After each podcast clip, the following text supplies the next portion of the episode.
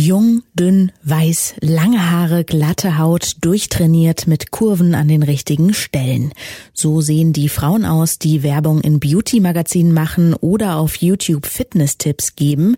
Die meisten Frauenkörper, die sehen allerdings ganz anders aus. Für die gängigen Schönheitsideale sind sie zu dick, zu alt, zu dunkelhäutig, zu queer oder zu behindert. Mit welchen Nachteilen Menschen zu kämpfen haben, die keinen normschönen Körper haben und was man gegen den Schönheitsdruck in unserer Gesellschaft tun kann, das ist das Thema in dieser Ausgabe des Forschungsquartetts. Am Mikro begrüßt euch Charlotte Thielmann. Schön, dass ihr dabei seid. Hi. Das Forschungsquartett. Wissenschaft bei Detektor FM.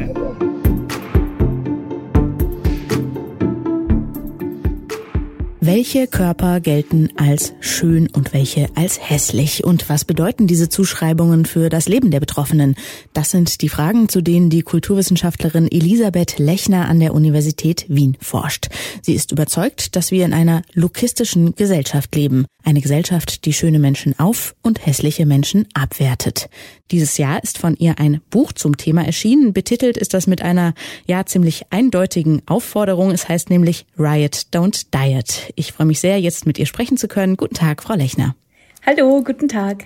Sie schreiben in Ihrem Buch, dass Schönheit eine politische Kategorie ist. Warum ist es denn nicht meine Privatsache, ob ich jetzt eine Diät mache oder mich schminke zum Beispiel? Es wäre schön, wenn das der Fall wäre, wenn also unser Aussehen absolut keine Rolle spielen würde.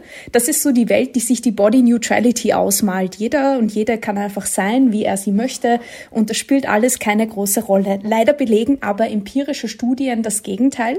Das bedeutet, dass jene Menschen, die als schön gelten, klare Vorteile im Leben haben. Sie bekommen eher den Job, das höhere Gehalt, sie bekommen die bessere Gesundheitsversorgung und schon in jungen Jahren werden jene Schüler und Schülerinnen, die als schön gelten, äh, bekommen die besseren Noten, werden also bevorzugt behandelt. Und es gibt sogar Belege dafür, dass Menschen, ähm, die straffällig geworden sind, wenn sie als schön oder attraktiv gelten, die gelinderen Gefängnisstrafen bekommen. Dementsprechend ja, gibt es da ein, ein großes Betätigungsfeld sozusagen, was die äh, Bewusstseinsbildung für dieses Thema betrifft. Es ist also leider ganz und gar nicht egal, wie wir aussehen. Sie sprechen jetzt immer schon von Menschen, die als schön gelten. Das klingt schon so, als sei Schönheit keine anthropologische Konstante, sage ich mal. Aber wer bestimmt denn eigentlich, was als schön gilt? Man liest ja immer wieder, dass zum Beispiel symmetrische Gesichter zu allen Zeiten und in allen Kulturen als schön empfunden wurden. Ich glaube, dass unterschiedliche Disziplinen zu unterschiedlichen Antworten hier kommen werden. Das heißt, wenn man hier mit Evolutionsbiologen und Biologinnen spricht, ähm, werden sicherlich andere Antworten kommen, als wenn man mit mir als Kulturwissenschaftlerin spricht.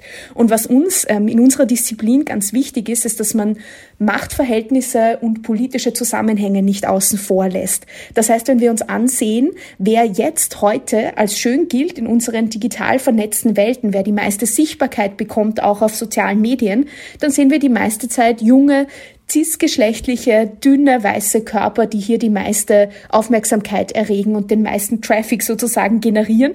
Und das ist natürlich kein Zufall. Wenn weiße Körper immer mehr geteilt und immer mehr gesehen werden, dann hängt das natürlich damit zusammen, dass Rassismus ein Riesenproblem in unseren Gesellschaften ist.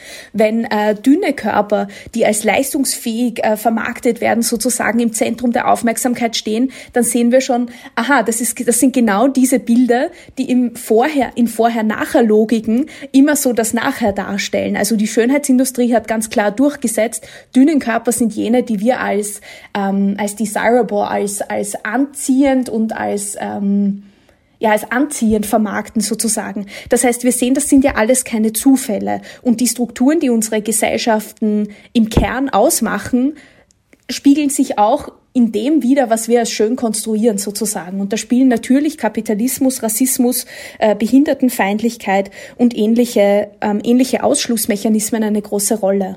Mein Eindruck ist allerdings, dass es schon immer mehr Menschen gibt, die sich gegen diese sehr engen Schönheitsnormen der ja, äh, jungen, gesunden, weißen Körper wehren. Da ist zum Beispiel die Body Positivity Bewegung, die dafür wirbt, dass alle Körper schön sind und dass alle ihren Körper lieben sollten.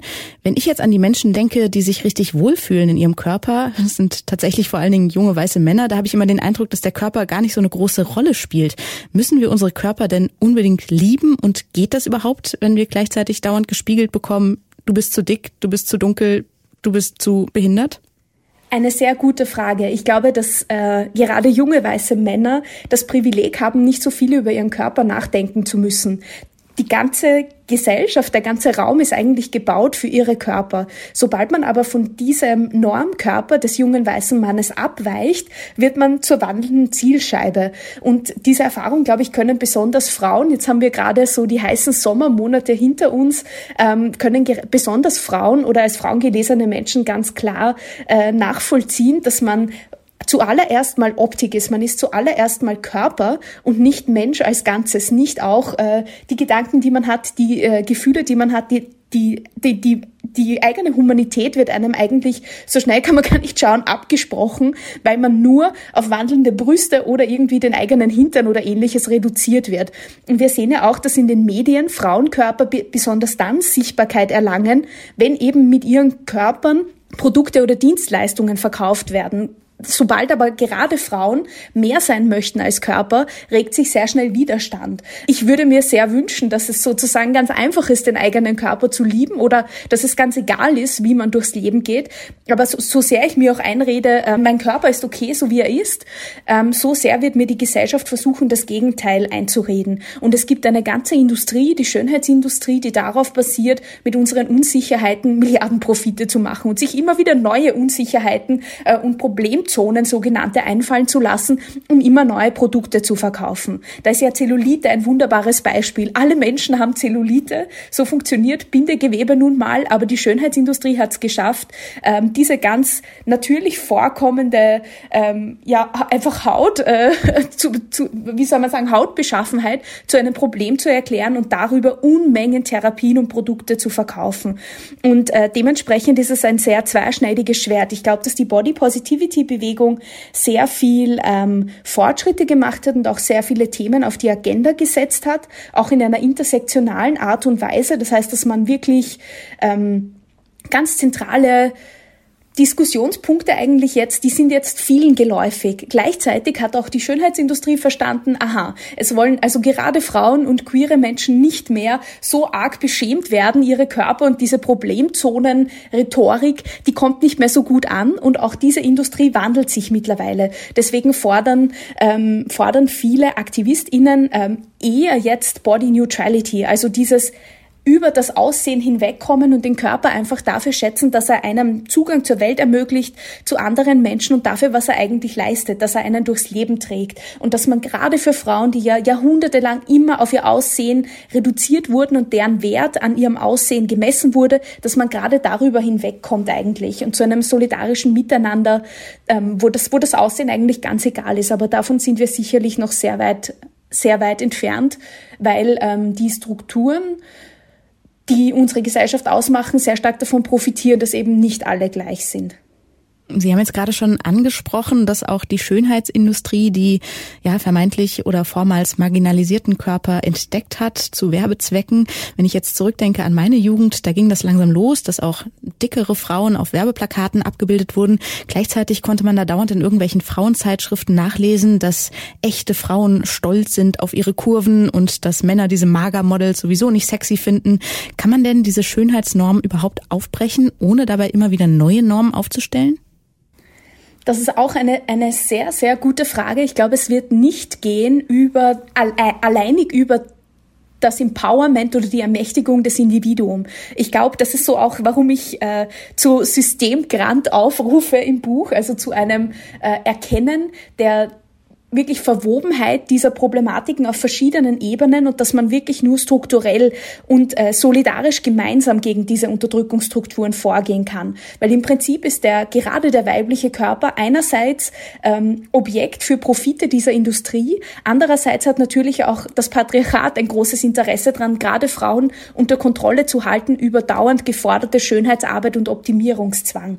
Dementsprechend, ich glaube schon, dass man diese Normen aufbrechen kann, aber nur, wenn man nicht bei bei Diskussionen um Sichtbarkeit verharrt, sondern nicht nur sagt, Representation matters, sondern auch echte Teilhabe matters sozusagen. Wer sitzt in den Vorstandsetagen? Wer entscheidet in Redaktionen, welche Geschichten wir als Gesellschaft erzählen? Und wer ähm, entscheidet, welche Filme produziert werden? Welchen, welchen ja wirklich Problemlagen auch und welchen ähm, Themen wir, wir als Gesellschaft Wertigkeit zuschreiben. Und äh, genau, ich glaube, dass wenn wir von diesen Sichtbarkeitsdebatten, also welche Werbung zeigt jetzt welche Frauenkörper, hinweggehen zu, wie sind eigentlich, wie sieht's denn hinter der Kamera oder hinter hinter den äh, fertigen Geschichten aus, dann glaube ich, äh, glaube ich doch, dass das möglich ist, und wenn man eben auch schon in der Jugend ansetzt und Bildung gut mitdenkt. Haben Sie denn das Gefühl, es tut sich was in 10, 20 Jahren? Da ist unsere Gesellschaft vielleicht nicht mehr ganz so lukistisch, wie Sie das nennen? Ich habe das Gefühl, es hat sich schon sehr viel getan. Die Body Positivity Bewegung hat ja ihre Wurzeln in den 60er, 70er Jahren der Fat Acceptance Bewegung in den USA. Ähm, und gerade weil sich schon so viel getan hat, weil diese Bewegung schon so viel Sichtbarkeit bekommen hat, hat sie eben auch äh, mit Kommerzialisierungseffekten zu kämpfen. Das bedeutet, einem Vereinnahmen dieser zutiefst radikalen Bewegung, die ein Weg von diesem Beurteilen aufgrund des Äußeren fordert, hin zu einer Sichtbarkeit in äh, kommerziellen Kontexten. Und jetzt ist die Frage, wie geht's weiter? Ich sehe sehr viel Aktivismus und ganz spannende Inhalte auf sozialen Medien, gerade auch auf TikTok zum Beispiel. Also Generation Z, von der ähm, erwarte ich erwarte ich mir äh, sehr sehr viel, weil die medienkompetent sind, sich nichts einreden lassen und gerade auch durch den Klimaaktivismus, der ja die nächsten äh, Jahrzehnte ganz stark betreffen wird, sich wirklich die wirklich gelernt haben, sich zu organisieren und gemeinsam für ja mehr Gerechtigkeit und Solidarität eigentlich einzutreten. Gleichzeitig wird es natürlich nicht leicht werden. Also diese Industrie macht ähm, jungen AktivistInnen auch gar nicht einfach, sich loszulösen von dieser, von diesem Fokus auf den Körper, weil gerade in letzter Zeit sehe ich immer wieder Leute, die ähm, Selfies von sich posten für den Algorithmus so zum Spaß und eben wissen, ja, der eigene Körper, dieser sichtbare, gerade sichtbare, schöne weibliche Körper, der dient eben dazu, diese, diese ganzen Maschinerien weiter anzutreiben. Das sind die Data Politics, in denen wir unseren Aktivismus betreiben, oder? Also das sind ja keine demokratisch geführten Unternehmen, wo alle ähm, die gleichen Rechte haben, sondern wir wissen, mit unseren Daten werden Milliardenprofite gemacht. Und ich weiß, wenn ich ein Infoposting mache, kommt das nicht so gut an, als wenn ich einfach ein lachendes Selfie von mir poste. Ähm, und genau diese Dinge, ja, sind wichtig mitzudenken. Also ich glaube, dass je mehr je mehr Wissen gerade die junge Generation hat, je mehr Ressourcen auf diese zurückgreifen kann, desto widerständiger kann man sich positionieren in diesem System, das für diesen Aktivismus ja gar nicht gedacht war, sondern einfach für Datenklau im Prinzip. Die Kulturwissenschaftlerin Elisabeth Lechner forscht zu Schönheitsidealen und zur Body Positivity Bewegung. Ihr Buch Riot Don't Diet ist bei Kremeyer und Scheriau erschienen. Das war's auch schon mit dieser Ausgabe des Forschungsquartetts. Diesen und vielen weiteren Podcasts könnt ihr übrigens auch in unserer App folgen. Dafür einfach bei Google Play oder im App Store nach Detektor FM suchen und die App runterladen. Am Mikro verabschiedet sich für heute Charlotte Thielmann. Macht's gut und bis zum nächsten Mal. Das Forschungsquartett. Wissenschaft bei Detektor FM.